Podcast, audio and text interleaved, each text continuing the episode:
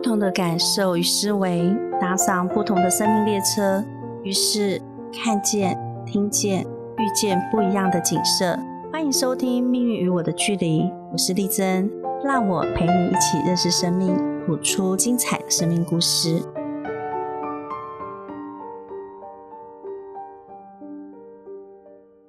大家好，欢迎来到《命运与我的距离》，我是情绪管理师丽珍。今天我们邀请到的来宾是万来蔬果店的老板娘怡君。怡君，先跟我们的听众朋友打声招呼吧。老师好，大家好，我是怡君。谢谢你今天来。怡君，你可以告诉我们听众朋友，当初是什么原因让你觉得自己必须要上情绪调理的课程呢？当初就觉得自己事业也不顺，感情也不顺，然后好像人生也没什么目标，也不知道自己到底在干嘛。然后跟家里的状况也是相敬如宾，就是在家里基本上我其实就是一个哑巴，就几乎都不讲话，就跟家里的关系很僵硬，这样。所以后来就想说，哎，就是辗转认识丽珍老师之后，想说，哎，可以就是来上情绪管理的课程，这样子。嗯嗯嗯，那你自己觉得你的情绪是有问题的吗？那时候我之所以会这样问哦，就是大部分的人都会觉得那都是别人的问题，我都没问题。所以我才想说，嗯，一个是你自己觉得你自己情绪有问题吗？不然为什么拍不响嘛？嗯哼哼，对啊，也许家里的人他们有他们的问题，但嗯，相对的我应该也有我自己的问题，只是我没有发现。嗯嗯嗯，对，嗯嗯嗯，不然一个铜板拍不响啊，他不想理我，我可以一直黏着他，嗯，但我也不想理他，表示一定是有什么事情卡在我们中间，嗯，但是我们自己不知道，嗯。我觉得你蛮棒的，只要越年轻的人越觉得自己需要上课跳脱那个框架的人，我都觉得这个人大有前途。就果然是啊，你看你像这么年轻就当万来蔬果店的老板娘，为什么这么年轻就是老板娘呢？嗯，就是上课之后把自己先变成对的人，然后就找到对的人。那刚好他是蔬果店的二代，所以就顺理成章成为了蔬果店的老板娘。是这样吗？我我记得那时候还给我看相片，他长得跟你爸超像的。对，就还因为这件事情，然后回去问我爸说：“你是不是在外面有我有哥哥？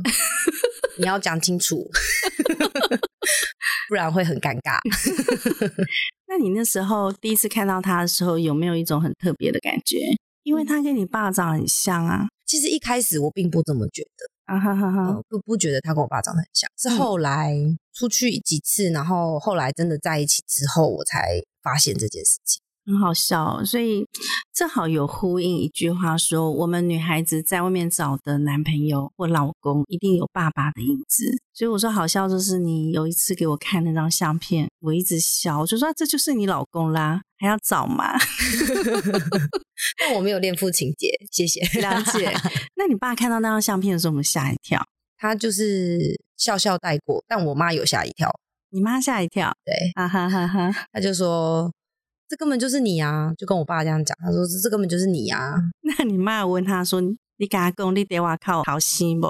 就那时候我们我会开玩笑问我爸这样子嘛，然后我妈就会说：“我你爸不会诚实讲啦，啊，对之类的话这样。”然后就会开玩笑的调侃我爸这样，然后我爸就很认真说：“不能这样子讲，不然人家亲家母会名誉受损。”哎，真的耶。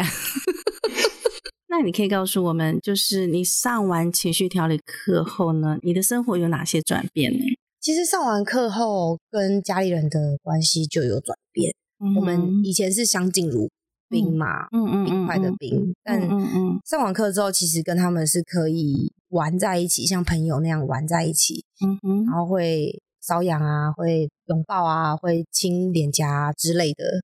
嗯，对对对，嗯嗯嗯，就是虽然在。不知道我们家庭状况的人的眼里，嗯，会觉得我们好像对长辈很不尊敬，嗯，就是会去弄他们啊，然后，嗯，就是强压着他们什么之类的，嗯嗯。但其实这是我们在玩，那他们也是可以接受的范围内，嗯，那力道什么的，就是其实大家都是成人了，我跟我弟也都是成人，所以大家都会控制，嗯嗯，就是一个比较和谐的画面。就曾经我姑姑有跟我说。你跟你弟还有你妈都联合起来欺负你爸，嗯哼哼哼。然后因为他是他很疼他弟弟嘛，是。我就说，可是家里大家都不讲话，有比较好吗？嗯嗯，他就说你姑丈就是这样啊，他很就是很有威严啊，所以哥哥跟姐姐都会怕他这样子。嗯嗯，我就说，所以姑姑你觉得这样比较好吗？嗯嗯嗯，你觉得就是就是哥哥跟姐姐都比较怕他，然后心里有话都不讲出来，嗯，那这样有比较好吗？嗯哼，就说。是也没有比较好啦，可是你们也不能欺负爸爸啊！我说我们没有欺负他，我们只是在玩。嗯嗯，那也许在你眼里看起来我们是在欺负他，可是这是我们大家都可以接受的范围，总比我们在家里都不讲话来的好。是，那你没有问过爸爸？爸爸比较喜欢有有威严的样子，还是喜欢你们这样跟他玩的样子？没有问过哎，但他就是爸爸嘛，身为爸爸都是比较。没有那么的多话在小朋友面前，嗯嗯嗯，对对对，嗯，所以他也比较没有那个。但是我想说的一点是，我的改变是，嗯，我妈见证的，嗯哼哼，对，因为自己讲自己改变，自己上课，你一定会说，就是旁边的人如果不觉得有改变的话，一定会说啊，你自己上课，你当然会说你自己有改变啊，是对。但我的改变是我妈说，哎，你真的有不一样，嗯，对你真的有改变，嗯嗯，是实际上讲的。内容我忘记了，但是是他认证我有改变，嗯，对，所以这件事情让我觉得，就是自己的爸妈认证这件事情，嗯哼哼哼，就是可信度比较高，是是，他们见证到你改变前跟改变后的差别，对对，嗯嗯嗯嗯。那你觉得在情绪管理在感情方面呢，它有为你带来什么帮助呢？理性的去思考一些问题，因为身为女生，其实有时候会，比如说男生没有想到。一件事情没有贴心，嗯，没有来接你就爆炸，是对比较能够理性的去理解说他到底是，哦，比如说他可能太累睡着了，嗯哼哼，然后或者是有什么样的状况，嗯，可以先去理解他背后的原因之后，再来选择要不要怪他。呃，简单来说就是你比较有同理心，对，比较理性，对哈。但我记得你的星盘天蝎双鱼蛮强，通常是比较感性，像水象星座比较强，通常比较感性。嗯嗯嗯嗯嗯嗯，让你老公很幸福。嗯，因为我也是他第一个女朋友，所以没有比较。我觉得你老公很幸福啊，就是呃，你上完课之后认识他，所以他可能从来没有遇过情绪比较崩裂的人。对我有跟他说，我以前的脾气很差，嗯哼，就是比他们家的其他人的脾气来的差，嗯哼，然后他有一点一开始是有一点不敢置信，嗯嗯嗯嗯，不敢相信我的脾气会这么差，嗯嗯，对，嗯嗯，我说还好你是在我上完课之后才遇到我，不过像如果你没上课，我觉得你也遇不到他，因为上完课我们的频率会改变。频率变，缘分就会变。嗯，所以你没有上课，即便你跟他擦身而过，你们也点不出什么火花。嗯嗯，对，这就是情绪调理它的优点。你上完课，你频率会变，频率变了之后，你感召的缘分就会不一样。嗯，对，所以我就都跟身边的人说，你先把你自己变成对的人，你就会遇到那个对的人。是真的，真的，我自己最近也是一直有感而发。当我自己一直成为很优秀的人时候，我就会遇到那些更优秀的人。我欣赏他们，他们也欣赏我。我觉得哇，这种感觉超过瘾的。就是你遇到一个博学多闻，他跟你分享很多事情，我都跟他说，撇开男女的那种情爱来说，我觉得跟你讲话是一件很舒服的事，就是一个灵魂在交流的那种感受。对，所以那天我就跟一个前辈说。我说，我我这些年来，我我很肯定的就是，我们只要努力让自己成为对的人，你自然就会吸引到更对的人。嗯，那那个音乐前辈他是一个在社会上蛮有地位的人，他就跟我说，你这句话讲的非常有道理，真的真的，嗯，很开心哦，就是嗯，你因为上了课，然后人生有了转变，遇到这么好的老公。哎，那你可以告诉我，就是在情绪调理上面呢，就是你上完课之后，你觉得哪些技巧对你来讲最实用？脱离家族模型复制。嗯哼，嗯哼，嗯哼。因为有时候，其实虽然上完课，但有时候还是会发现一些，就是自己跟妈妈很像，或是爸爸很像，但是我不想的地方。所以就是你的觉察力有上来，你会去观察到你哪里跟他像，哪里跟他不像。然后，当你不想象的时候，你会马上升起来，就是我这里不想跟他一样，是这样吗？嗯，看我有没有吃饱睡饱。对，因为有时候就是因为现在顾小孩嘛，然后因为二十四小时，所以有时候脑力没有那么好的时候，嗯，会事情发生了，嗯，然后才想到说啊，我做了跟我爸或是跟我妈一样的反应，嗯哼，跟做法。哦，就只能变成是事后再去弥补，说啊，我可能刚刚不应该这么做，跟老公或者小孩，或是跟当事者道歉，或是就是变成只能事后去弥补，但是就变成事后才察觉，其实事情已经发生了。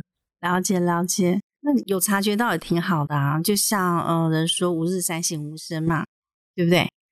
对，嗯，自己反省自己，对，非常好，非常好，好哦，那。在你上完情绪调理课后呢，你在面对过去感情中受的伤，你现在回头来看，给你最大的体悟是什么呢？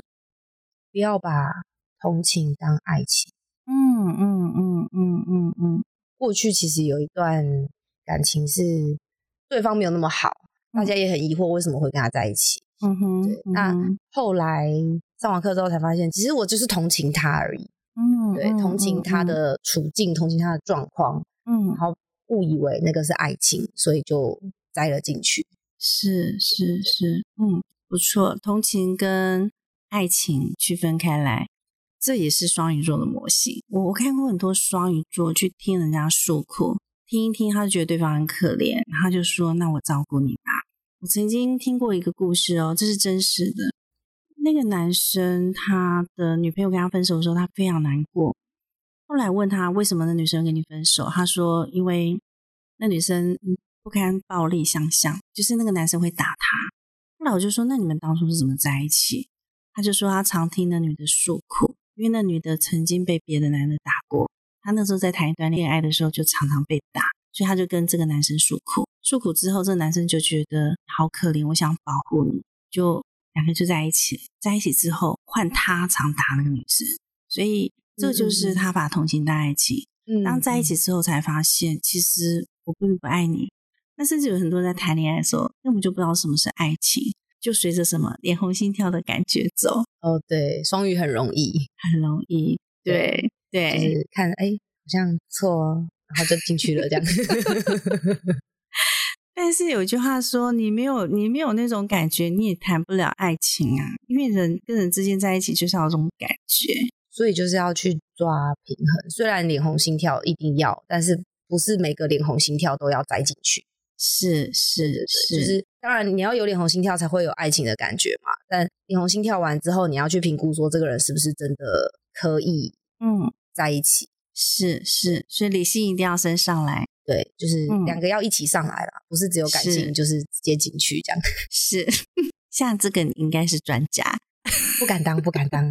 这个其实就是有经历过，我是觉得有经历过啦。然后自己在分享过去的时候，就比较能够道中其中。嗯，对，对啊，我自己曾经也是跟着脸红心跳的感觉走，走了十二年。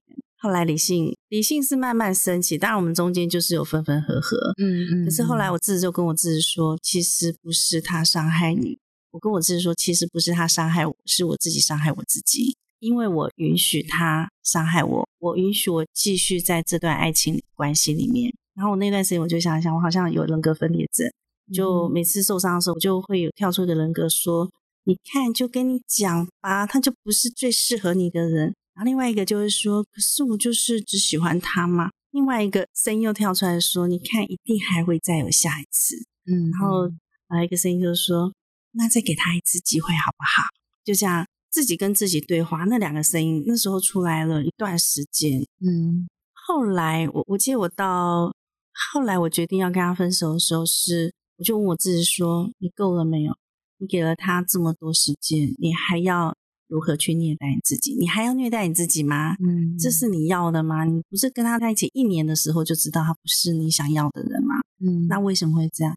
其实就是被感觉栽进去，嗯，就栽在那个感觉里啦。嗯，对对对，所以我后来就觉得说，其实你把这个感觉放在对的人身上，你的结果会不一样。嗯，一定会不一样。对对，我是当我自己爬出来之后，我才觉得说，哦，原来我曾经要经历过那些伤，是因为。我可能在很早以前就下过念力设定，说我要成为一个爱情婚姻专家。所以智慧先经历过那么痛的伤，这样子才有刻骨铭心的经验可以跟大家分享。真的，所以你们来找我的时候，我在讲话，你们都说对对对对对，对对对 对对，你懂你懂。对啊，没有受过伤，没有办法走这条路。嗯，没有办法感同身受。是是是，那当走出来之后，会发现过去都是礼物。对，都是礼物。对，所以你有很多硬背景，我有很多礼物。对。好哦，哎，那在结婚前啊，你跟民峰谈恋爱的时候啊，你会特别着重在哪些话题吗？特别着重在婚后容易吵架的话题，譬如说钱怎么分配，譬如说要不要跟婆婆住，嗯嗯嗯嗯，譬如说价值观嘛，嗯嗯嗯嗯嗯嗯，就是至少有一些，因为其实结婚之后不外乎就是柴米油盐酱醋茶，是这些鸡毛蒜皮的小事去吵架。嗯，对啊，可是小事累积到最后就会变大事。比如说家事谁做？嗯嗯嗯嗯，那小孩谁带？是谁去上班？谁顾小孩？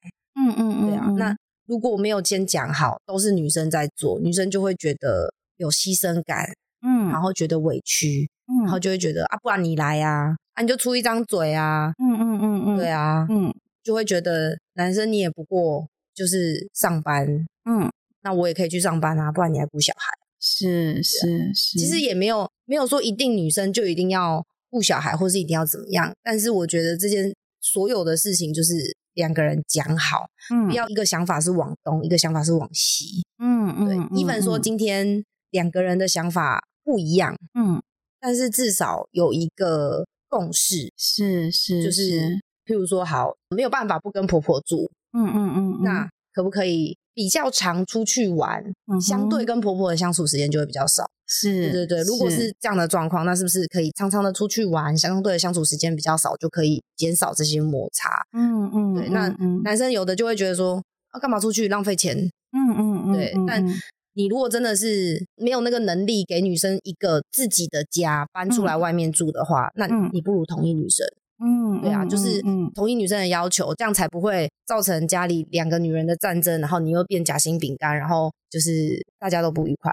是是，所以这些在婚前就有谈了。有，我有问他说，嗯，如果我跟他妈妈吵架，嗯嗯嗯，不是掉水里啊，掉水里那个太烂了。哈哈，我跟他说，不，就是如果我跟他妈僵直不下，嗯嗯嗯嗯，呃，他会替谁讲话？哦。哇哦，对，那通常男人为了求生欲，他们都会说：“哎，当然是帮你啊，你这是嫁来我们家，对不对？只有你一个人，我不帮你帮谁，对不对？”嗯，他不是，他说他就看谁错啊。嗯，哎，他很理性，哎，对他蛮理性的。然后我就说，可是有些东西不是谁错的问题，可能新旧观念的不同，是对，就是他也没错，但我也不是错，只是嗯呃世代的不一样，有些东西大家的认知不同而已。是，他就说。那就尽力沟通，那就当那个桥梁，尽力去沟通。嗯嗯嗯，就是两边都退一步，还是怎么样？嗯嗯，就是看看怎么去沟通嘛，这样子。是是是，嗯，嫁给一个很理性的男生很好。有时候过于理性吼，嗯，有些女生就会觉得太木头。所以还是要并行啊，并行。但是，对啊，有时候你没有办法兼顾啦。